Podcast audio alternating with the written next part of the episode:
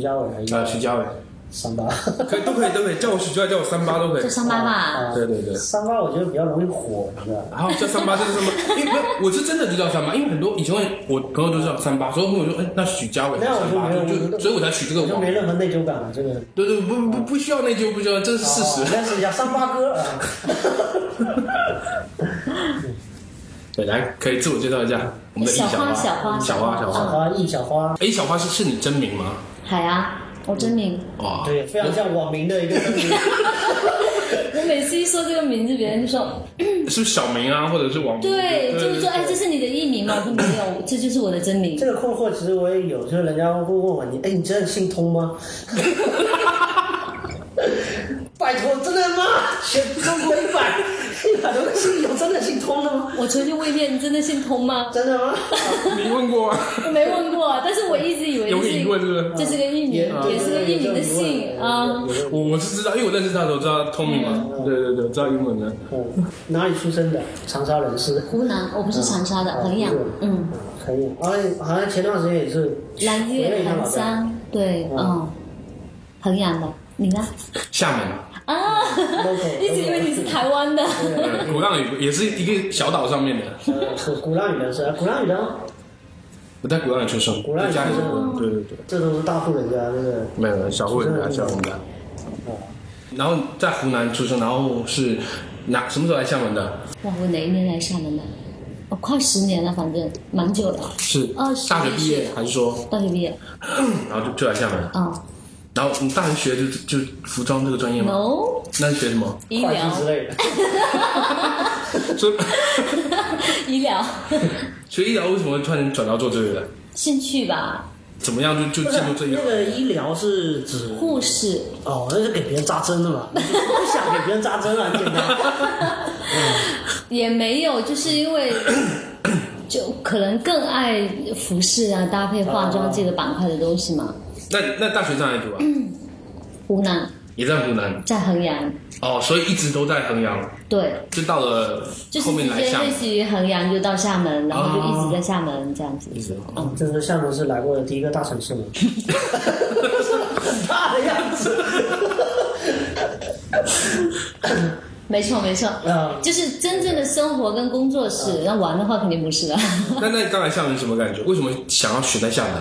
啊，我来厦门的一个最大的原因就是，呃，我我有一个表哥之前在那个海军部队，哦嗯，然后一直跟我说，哎，环境特别好，就来了。嗯来了之后发现真的是这样，就不想走了呀。哎，我我真的之前有我一个同事啊，嗯他是青岛人，嗯，对，然后他在海边的。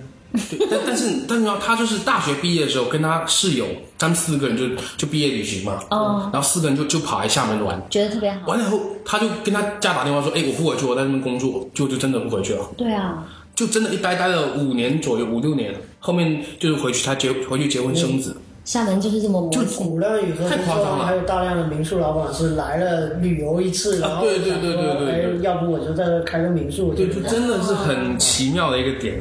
可能我们在厦门久了，我是没有这种感觉。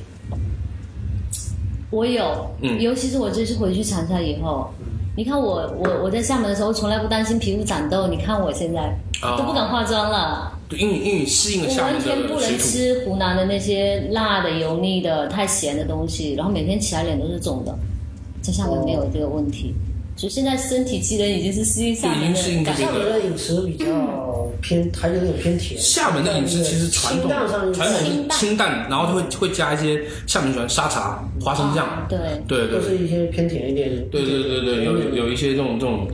可是现在慢慢的综合起来了，现在包括川菜，就各各各式各样的，啊对，但是那也是改良版的，对，都被改良了。是。嗯，我在湖南就没吃过不辣的。所以那个辣度还是吧不太一样。那个辣是不一样的。我刚去的时候就，刚回去的时候就每餐吃完就拉肚子，吃完就拉肚子，这么夸张？真的。哎，那到底湖南比较辣还是四川比较辣？湖南的肯德基比厦门的肯德基要辣一点，真正的辣妹子说的是湖南，对是是这样的真正的辣妹子。四川是麻，湖南是特别辣，湖南、贵州、江西都会吃的比较辣一点。我现在口味也蛮重的，我也蛮喜欢吃辣的。因为你重了之后，你就不太容易往下调。我现在吃你会觉得吃其他的没什么味道。对，一定要加点那个酱什么的。那就酱油什么还好哎，我我我我现在喜欢吃辣椒，你知道吗？这是可能我妈炒的饭菜没有没有，就是我我每次都说，哎，那那用那个辣的辣椒就是炒菜，然后就喜欢吃那个辣椒。可是这边的辣真的不是很辣呀，那可能我的我的承受范围已经觉得那个算辣，就是我在现在在家里吃，大家会觉得那个东西还好还好，我都已经辣到不行了，就是这样子。啊，那边的辣就是，呃，我不知道怎么形容，就是特别辣。我小的时候也是这么吃过来的，就没有什么感觉。然后习惯了。到厦门的那两年很不适应，天天去找湘菜馆，然后 现在就是在湘菜馆那边天天找找有没有别的可以吃的。有没有你们店有没有不辣的东西？那 我一般就点什么南瓜、水蒸蛋、青菜这样子湘。菜馆以前有一家蛮出名，叫做就是做那个剁椒鱼头的，老乡亲不，是在海天海天路有一家，海天路。剁椒鱼头其实应该最厦门最早的湘菜馆应该是那个那个那个叫东方红，还有一个叫哦，东方红对，东方红我吃过，还有另外一家，还有叫叫香什么的，我吃过最早的就是东方红跟那个什么的，对，东方红我吃过，东方红也不错，可是那家现在没有了，关掉，因为就在下河路那边嘛，合江西。有两家，一家在斗西路，一家在斗西那个斗西那边对，哦故宫路那里嘛。对对，那边我吃过，对，太早了，那我来的时候都不见了，我没吃过。你那个应该是你你那个应该还在，呃，他可能一一一四年，一四年可能就关掉。哦，岳好像是岳阳楼是不是？还是叫啊，岳阳楼好像也有，对对，现在就是老乡亲。亲嘛，现在就剩下老乡亲了。所以你回湖南还有一个再适应，然后时不时得再飞厦门，然后再不断的适应这个这个调整。就是哎，回湖南完全就是因为工作的原因吧，不然我是不太想回的了。就是觉得在厦门做这一块的这个，市场的，嗯，因为厦门也体量不是很大，我不知道怎么说，可能跟每个城市的生活压力有关系。我觉得长沙人，长沙的房价其实在全国比起来算是偏低的嘛。长沙跟重庆，对不？对？成都都是属于这种省会城市里面偏低的，所以大家的生活压力其实没有那么的大。那厦门不一样嘛，厦门基础的房价比那边飙好多倍，然后同样的生活状态下，肯定压力比较大，没有那么多的时时间跟这种闲情吧。嗯，而且我觉得湖南的女生在消费观上面不太一样，就好像更愿意在自己身上就是花钱了这样子，因为因为那个城市整体印象就是大家爱吃爱玩，嗯嗯嗯。很爱吃很爱玩的，就男女都是这样子，就是哎，如果说哪家餐厅好吃，大家一定去排队，就哪个酒吧。哪个酒吧不错的，大家一起去，这样子就就是那个娱乐城市嘛，大家的这种娱乐城市，厦门是什么城市？长沙真的是娱乐城市，你去那边大家都是这种感觉，啊、就是爱吃爱玩爱蹦迪这样子，每天晚上就是烧烤白起，哎，重庆听说也是差不多这样，啊，差不多这样子。因因为我我我一个一个一个厨师朋友，他刚好前段时间去去重庆，我说，哎，我说哎重庆妹子听说很漂亮，我说没有，找几个约拍一下。他说重庆妹子要么就是蹦迪，要么就是打麻将。没空，你知道吗？拍什么他说套啊？你不会不会蹦迪，不会打麻将，没人跟你约。哦，是这样的，就 哎，但呃打麻将湖南还好，重庆可能更会打，我觉得湖南还好。就重庆、四川应该都爱打麻将。对对对，可能更爱打麻将，我们那边少一点。我们福建省打麻将是在闽东地区，也就是福州再往厦门也打，这块，到厦门的厦门麻将，应该不那么。多吧？厦门、漳州应该还好吧？厦门麻将，我跟你讲，你每周末去看厦门的茶馆，一定是爆满，哦大家都年轻人都会去打麻将。是这样吗？然后逢年过节，什么春节什么都是一样，就是泡茶、麻将，这个是不变的。那个晚上唱 K，、就是哦这这几个不变的节目。哎，可是我认识的圈子里很少有、有有有女孩子老厦门，老厦门真的是对啊，就是那种老厦门，我认识的圈子里还蛮少这样的。对，哦可能他们太年轻了，都是九零后。啊，九零后那九零后可能可能比较少。哦对，玩的东西多了。嗯对对对，打麻将这个真的非常 old fashion。九零后可能会那个什么，不不太打麻将，打的少一点。你刚才说到了这个关于你的市场的这个消费人群，你这个人群是按你的说法来说是，就是所有的普罗大众都是你的消费人群，或者说可以这么理解吧？可以这么理解。就是其实我们这种市场它分为好几个板块，比方说，呃，你是针对这个从业板块的人来做培训呢，还是说针对于普通的每一个女性？就针对从业，就是说他是职业的这个职业群，就是群体。比方说像我这样子的，我们想要往这个呃一个专业的形象顾问这种方向去发展的，或者是往培训讲师方向去发展，或者是一些相对处在专业与不专业之间的那种，类似于服装店老板娘。哦哦，这样的人，我看你们培训课程就是希望老板娘也去参加培训，这样。对，因为因为其实服装的门槛很低，很多人就是凭着自己的兴趣就开服装店了，对不对？嗯。但是，就比方说我们去逛商场的时候会被橱窗的那些服饰来吸引，可是那些服饰它其实是基于，服装跟服装之间搭配很和谐，但是你穿上去之后就不一定好看了。我我想到一个梗，就是你去那个路边的随便找一家服装店进去，然后你随便试衣服。然后你问他问那个店员说好看不好看啊？店员百分之百都是说好看。哦，对对 对，他都是他讲不出特别有干货的那种东西，可能就大概觉得嗯。大家的目的性不太一样，他们店员也好，老板也好，他的一个目的就是销售卖衣服，对对，就是要把衣服卖出去。但是我们的立场不一样一些，包括我们会馆所有的衣服，我是建立在哎，我觉得你穿的好看。你就买走，你穿的不好看，我就说，哎，这套不要拿，这套不要拿，你就我们家没有人去外面买，就这样子。我会建议你说买什么样的，大概什么颜色、什么款式这样子。那那你们应该不单单只是说建议说穿什么衣服，而是说，比如说会应该会有一个很系统一个测量吧？很系统，就是一个 TPL 场合着装，它就是基于人，然后那个服装的色彩跟风格，还有地点跟时间，其实就是把人啦、场合啦。嗯然后地点三个东西给它结合起来，就是你是你这个人的身体数据决定你人穿什么颜色、什么款式，包括衣服的大小，就然后这个场合决定你要穿成什么样。比如说你今天去一个很正式的场合，你夹着拖鞋去肯定不适合，对不对？然后白天跟晚上啊，这样也是一些场合的区别嘛，就不太一样。意思就是说，嗯，需要就是因时因地的一个。正常的一个着装，你不可能特别反常。我觉得那里面做的都是不是说特别高深的一个概念，就是说你应该怎么穿就就怎么穿的一个。你的场合是正式场合，你是穿正式服装是吗？对对对，其实现在你会发现，就是慢慢的哈，一线城市它会做的比较好。比如说我们去上海啊，去北京啊，去到深圳啊这样的大城市里面，一线一点的。他们会有一些要求，比如有时候有一些宴会，他会要求男士着正装啊，女士就是要穿一些小礼服，或者是稍微 正式一点点的衣服，就是不要穿的太休闲，什么毛线衣啊、运动服进去啊什么的就不太好嘛。那另外一个就是呃，这种场合需求慢慢的在这种其他城市被要求，反正我在厦门。我之前记得去那个是格兰会吧，对吧？嗯，那边就是法式的法式那个餐厅。对对对，参加一个一些宴会的时候，他们就会有要求，主办方就有要求，就女士一定要着小礼服什么的。但是这种情况下是不需要穿大礼服了，就是一些裙装就可以了。啊，嗯，正式一点的，然后拿手包啊，穿高跟鞋啊，这样子。呃，在厦门这个城市非常。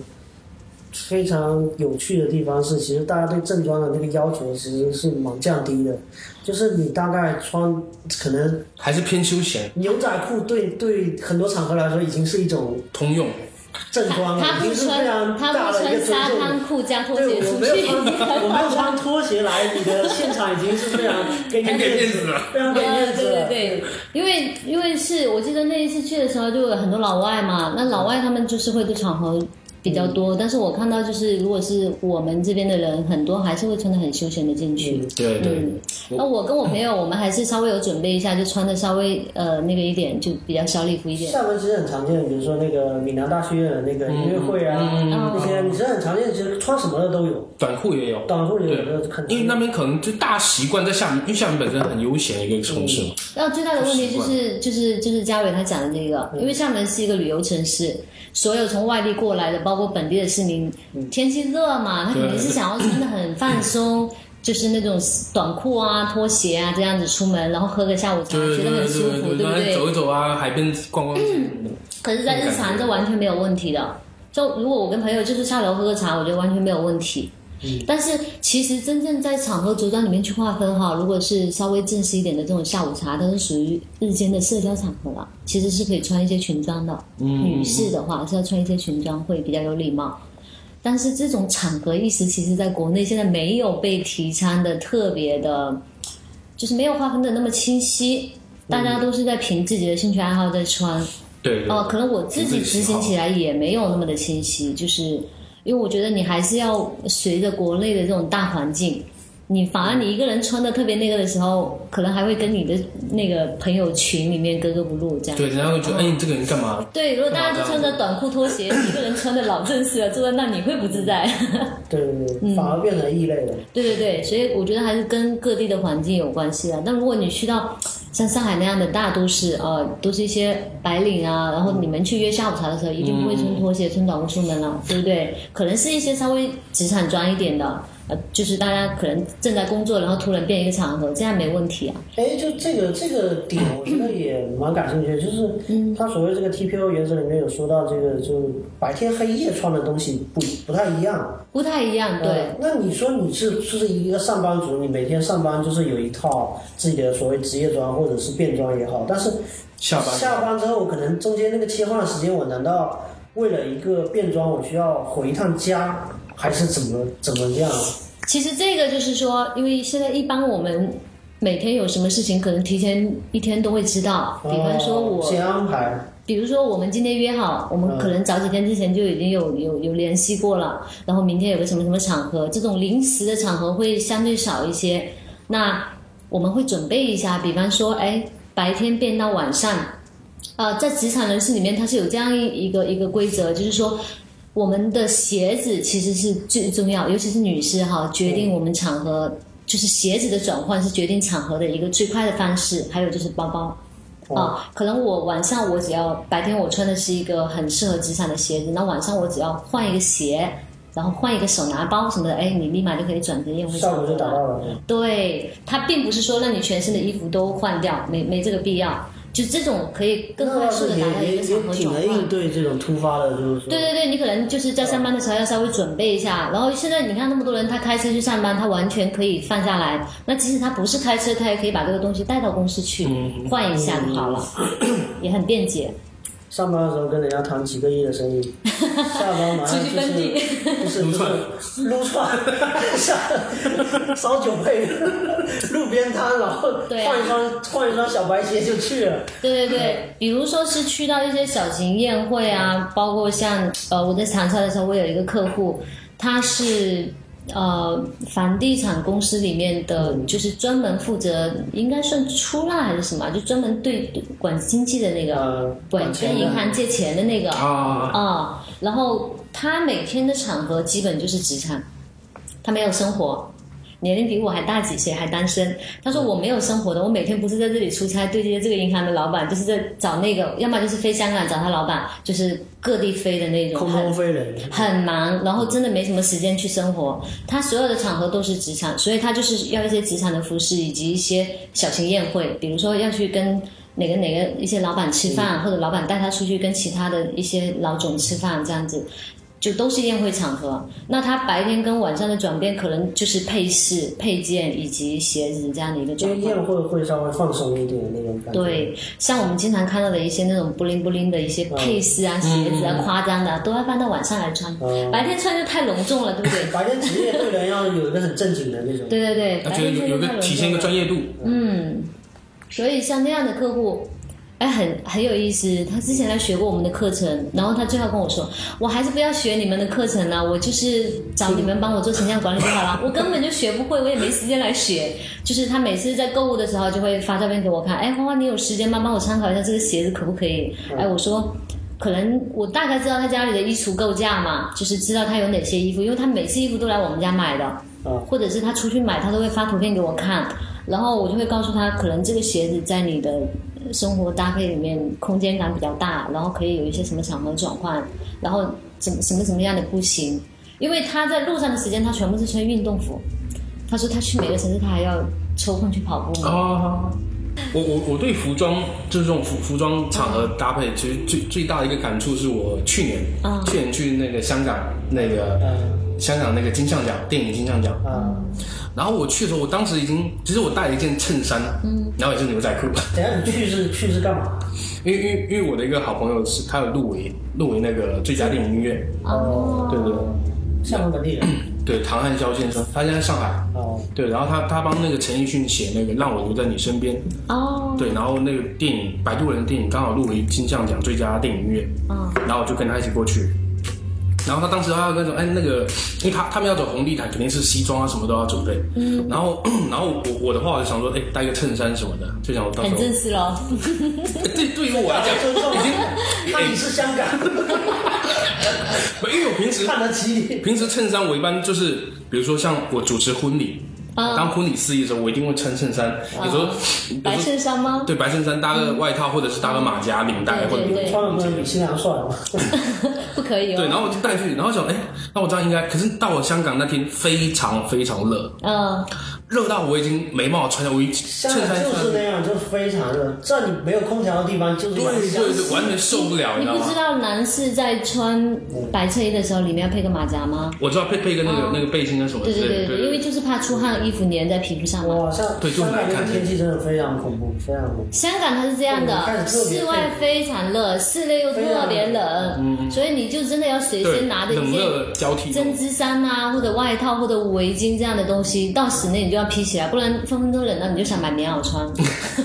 我原先这样看港片的时候，我就特别怀疑香港人那种穿穿衣的那种职业度啊就像西装笔挺就跟对对都是就跟东京街头一样啊，就在中环底下就可以看到那种。每个人大夏天才这样穿了，而且他折寿的，然后去了一次发现哦，如果在房间里面待着就，刚好，你穿什么都可以对以，对对对。穿得了。而且，呃我觉得在香港整体的感觉，比如说我之前我记得跟我姐姐去用餐的时候，我姐姐就会跟我介绍一些香港那边的习惯啊什么之类的，然后她就会说，哎，那边的人着装就是真的还蛮讲究场合的，就很正式，然后很舒服，也很有礼貌。我我整体感觉是很好的，毕竟是英伦的这个遗风嘛，对对，整体感觉是特别好的。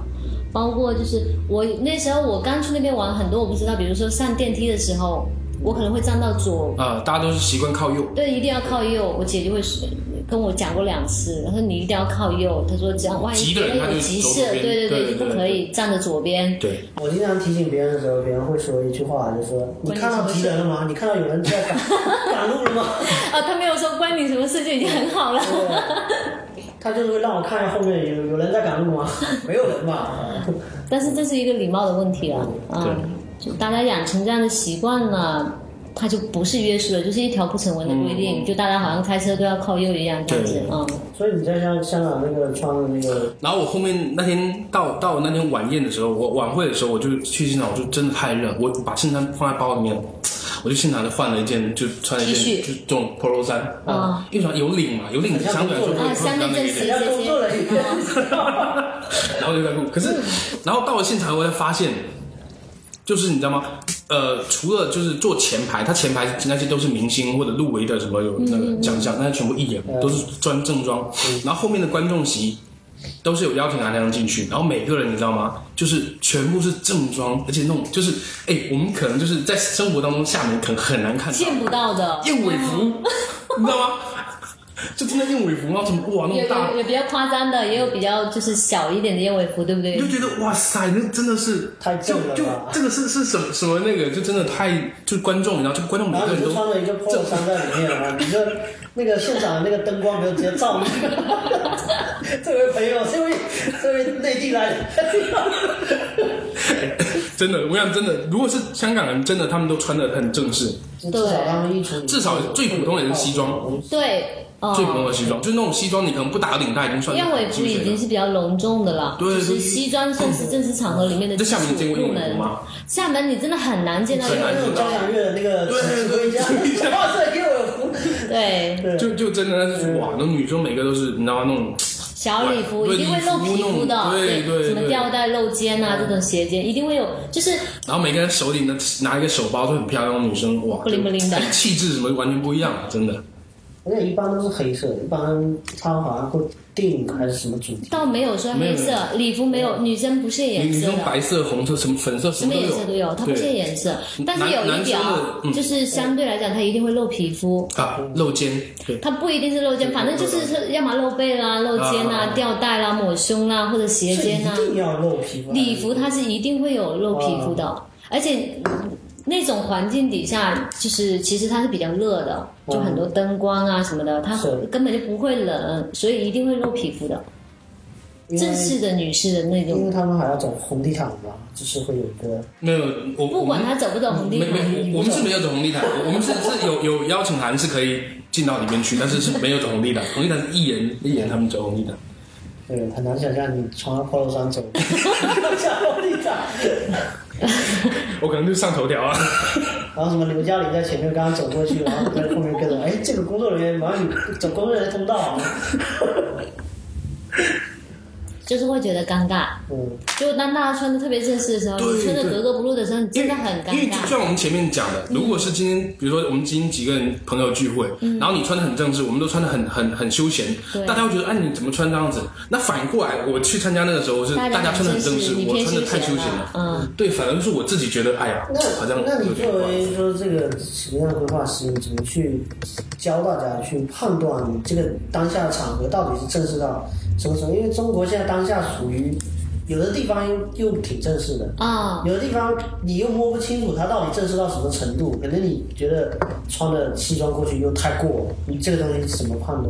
其实在，呃我们在做这种，就是我们在对顾客的时候，有一个项目叫咨询师流咨询师，对不对？嗯我们在给客户做这个咨询师的时候，咨询过程的时候，嗯就会帮他。就是去跟他聊嘛，会了解到这个客户他平时有一些什么场合，比如说他的工作是非常严谨的，还是像一般的这种工作者没有特别严格的那种啊、呃工作场合的服饰需求，然后呢，他能涉及到的一些宴会场合有哪些？比如，他就只是去参加一些朋友的婚礼啊，这样也算是一些小型宴会了嘛，对不对哈？偶尔会被邀请，比如说他是一个传媒工作者，可能就会有走红地毯啊，或者是这样一些更正式的场合了。呃，更大的，比如说一些呃偏。就是跟政府挂钩的一些，那就更严谨一些了。就是去，就是先去给他做这些场合的划分，然后根据他场合的划分里面，再去给他做不同的搭配，是这样子的。就是有一个过程，你没办法直接就说啊，所有的宴会场合就穿成这样。那宴会场合里面也有分小型宴会啦，日间的社交跟晚间的社交啦都不太一样，对不对？日间的社交你就没必要穿很隆重的礼服类的，对不对？你比如一些。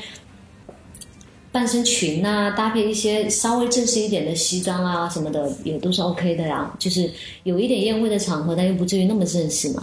还是要根据白天晚上啦、场合的隆重性来划分。场合的隆重性一般就是按照人数，比如说这个场合只有几十个人呐、或者是这个场合已经达到几百人啊、几千人呐、哎就不一样了，对不对？嗯，你看现在有很多这种做微商的，他们为什么会呃搞一场这种什么所有的代理啊，或者是所有的这种人员的这种会议，然后要求大家去穿一些礼服，还不就是为了让他们觉得自己有一种这种参与感、存在感，然后拍一些这种啊照片，对对对然后可以穿的特别的漂亮，然后还化了妆，因为很多普通人日常没有这种场合。你不觉得有些做微商的，他根本没有机会穿的这种礼服？我不做微商，化个根本没机会穿化个妆什么的，对对对，他可能就是这个也是大家就是给他们创造一种这样的机会，包括就是组织一些去国外游啦，然后然后大家以一些主题形式，我记得厦门有一个。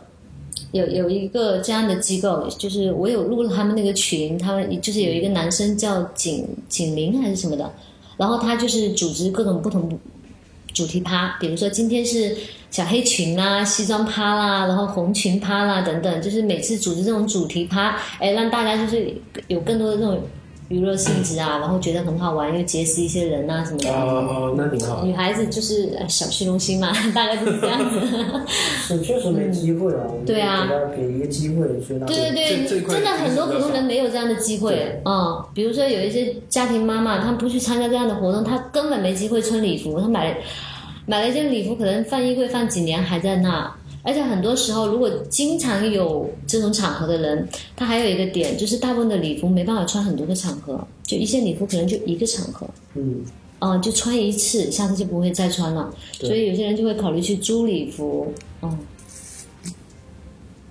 厦门租礼服的这种这种店多吗？商家多。还挺多的。呃，因为厦门，但是厦门租礼服的很多都基于就是婚纱摄影这个板块了，啊，就是比如说结婚的、年会的，他做婚纱这一块，他就有在主。对对对，公司年会的，然后就是那种偏日间社交的反而比较少，哦、所以大家日间社交的礼服所以是我是一个社交的一个需求的，需要租一个礼服，我必须要去婚纱摄影那个地方。就是不一定。现在你会发现有私人定制，对不对？男士的话很简单，他其实可能总会有一些正式场合嘛。那男士的那个礼服跟女生又不太一样，他没有说穿一次就不能穿了。嗯嗯啊，他可能可以通过不同的内搭、不同的领带，就变一个变一个感觉了。那套西装你可以穿很多次，没有太大问题。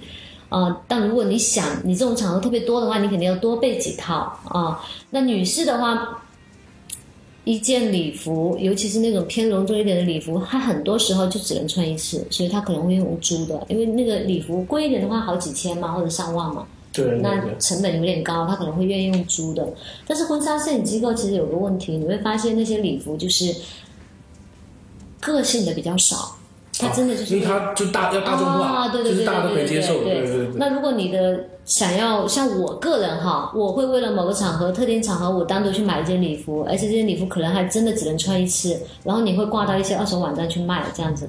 嗯，哦，哎，有道理哦，哦，其实是就是如果你买的那个还稍微有点牌子的话，你可能就会挂到二手网站去卖，或者你就买小礼服，比如说你只是一个简单的小黑裙或者一个其他的吊带，你除了这个场合能穿，你日日常的生活里面你不搭那些夸张的配饰也可以穿，就 OK 啦。对对啊，就你去挑礼服的款式嘛，就注重一下这一点就 OK 了。嗯。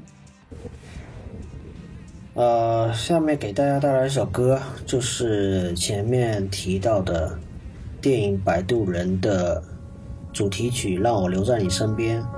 这个版本是由唐汉霄自己演绎的一个版本。我从来不说话，因为我害怕没有人回答。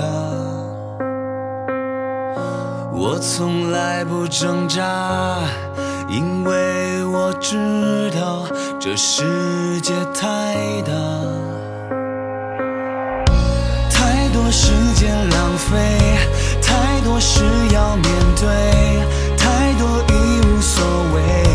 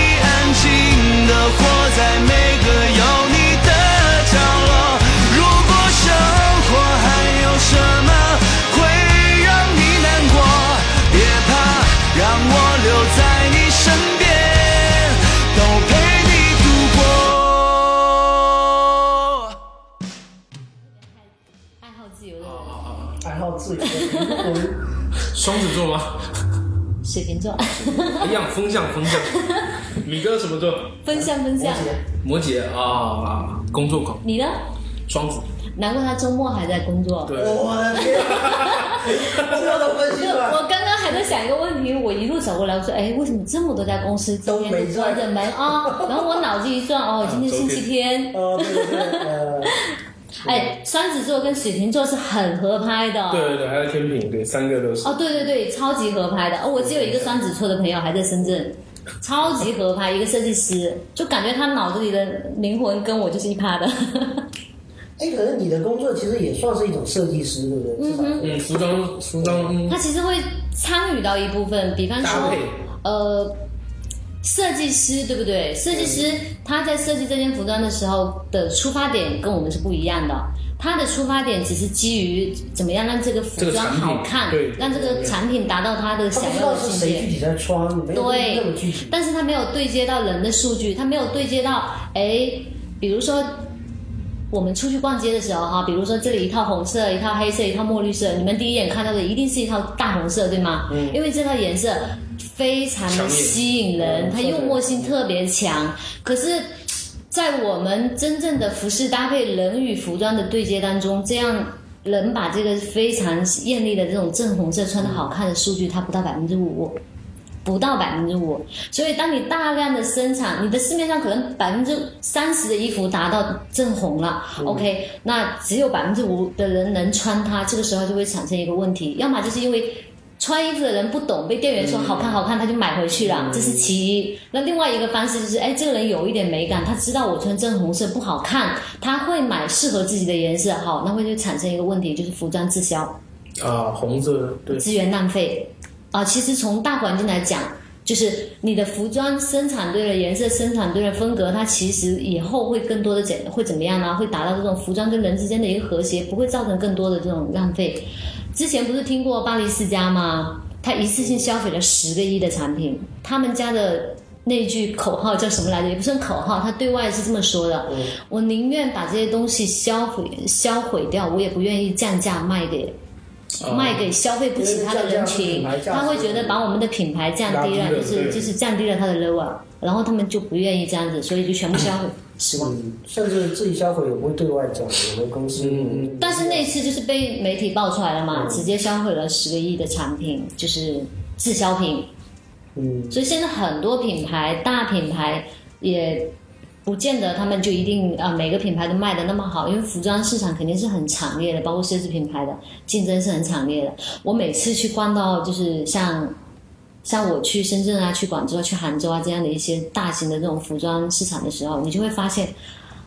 天哪！我总是在想，中国中国到底真的有那么多人能来消费这些服装吗？就是那些量啊，太可怕了，堆成山，每天都是这样子。那些物流公司就从早到晚在打包。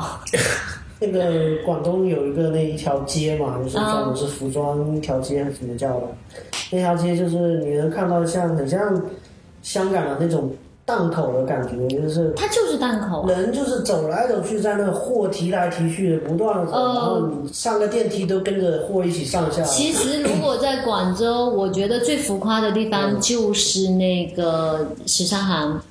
时尚行对因为因为它是整个广州来讲是服装行业里面，就是货品的价位相对偏中低端一点，嗯。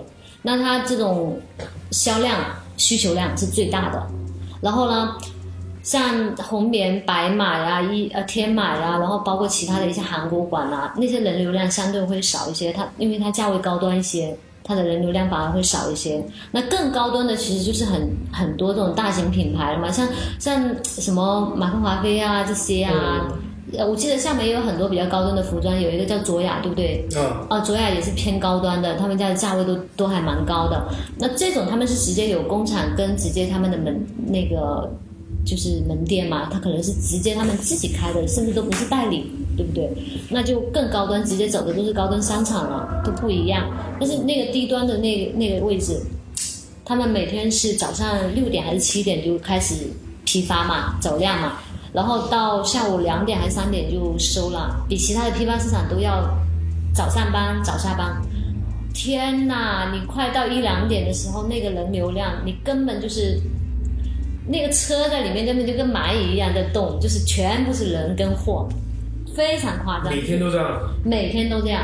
哇，而且十三行之前 早两三年的时候，那时候还出过一个问题，就他们家一个可能就两三平方的档口，他每个月的租金是十几万，十四万、十五万这样子。然后当时所有的那个就是就是那些老板嘛，就是在举就是反抗嘛，就停工嘛、罢工嘛、抗议嘛，就是说这个物价太高了嘛，然后那个但是没有用，抗议几天之后继续还是那个，因为那边就是那些你档口早期别人开啊，对，那些档口早期就是被那个别人买断了嘛，就是都是在给老板交租这种感觉。如果你做的不好，真的是这样子。而且十三行也算是整个广州所有档口里面，它的货走的最快的。嗯，比如说今天你们家这个款好卖，今天晚上你对面的档口可能就给你抄出来了，就是这样子。然后今天。呃，巴黎时装周 T 台上有的某个衣服，今天晚上他们就给你生产出来，明天档口就有了，就是这样，速度非常快。我一个大学同学在后来毕业之后在北京卖服装，在北京一个动物园，嗯，就听起来非常可笑。动物园是边上有一个非批常大的发城，对？服装批发市场，然后也是像档口一样的。然后他进货就是去广州，他就是去广州去拿货，然后到到北京那个地方，然后北京那地方那算是个批发点，那个地方还有人家要过来这边他找他拿货，二是东三省。东三省的人要过去他那边拿货，然后他去广州拿货，是这样的。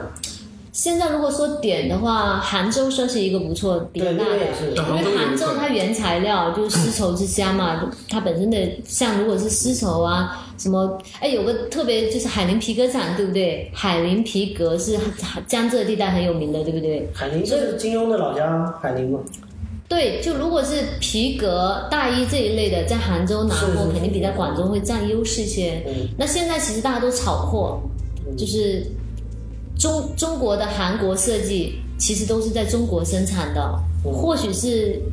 它中国生产倒到韩国再倒回来，这样走一手也有可能。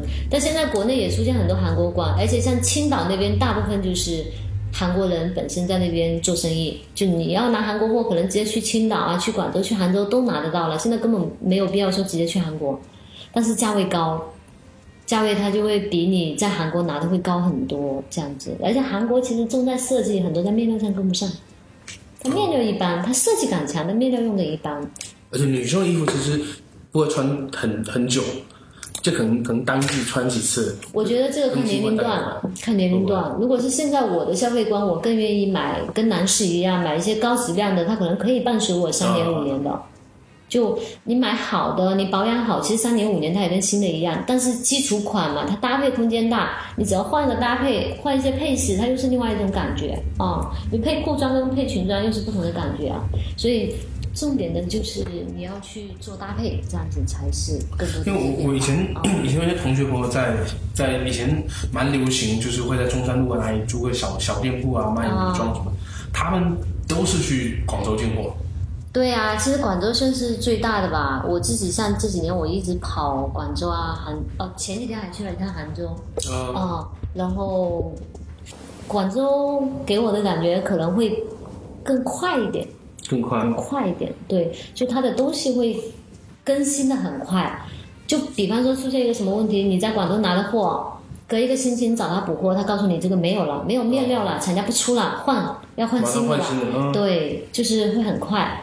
然后呢，深圳是专门出深圳的蓝油是专门出设计师品牌比较多，就是原创。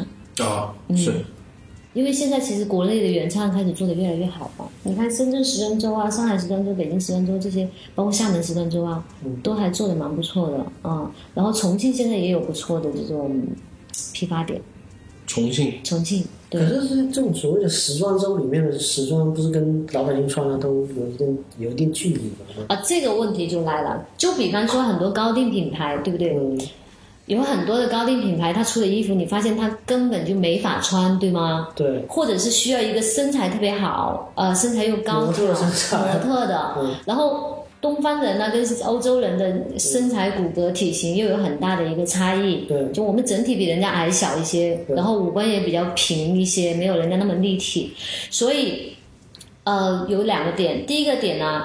T 台上的所有衣服，它并不一定是要让你照搬来穿的，它可能只是让你摄取一一到两个元素，尤其是它开幕式的第一套跟它闭幕式的那一套，闭幕式压轴的，开幕式的一套也是比较重要的啊、而且这两个模特也会也会是这个品牌特别在意的，精挑细选的。对，第一个跟第二最后一个，有可能第一个会是很有名的一个明星或者演员，而不是一个专业模特，也有可能最后一个不是一个专业模特，啊、或者是在模特里面又是属于特别走在顶端的那种人物啊、那有两种啊，比如说它有一些是分高定的走秀，有成衣的走秀，那还有一些就是设计师。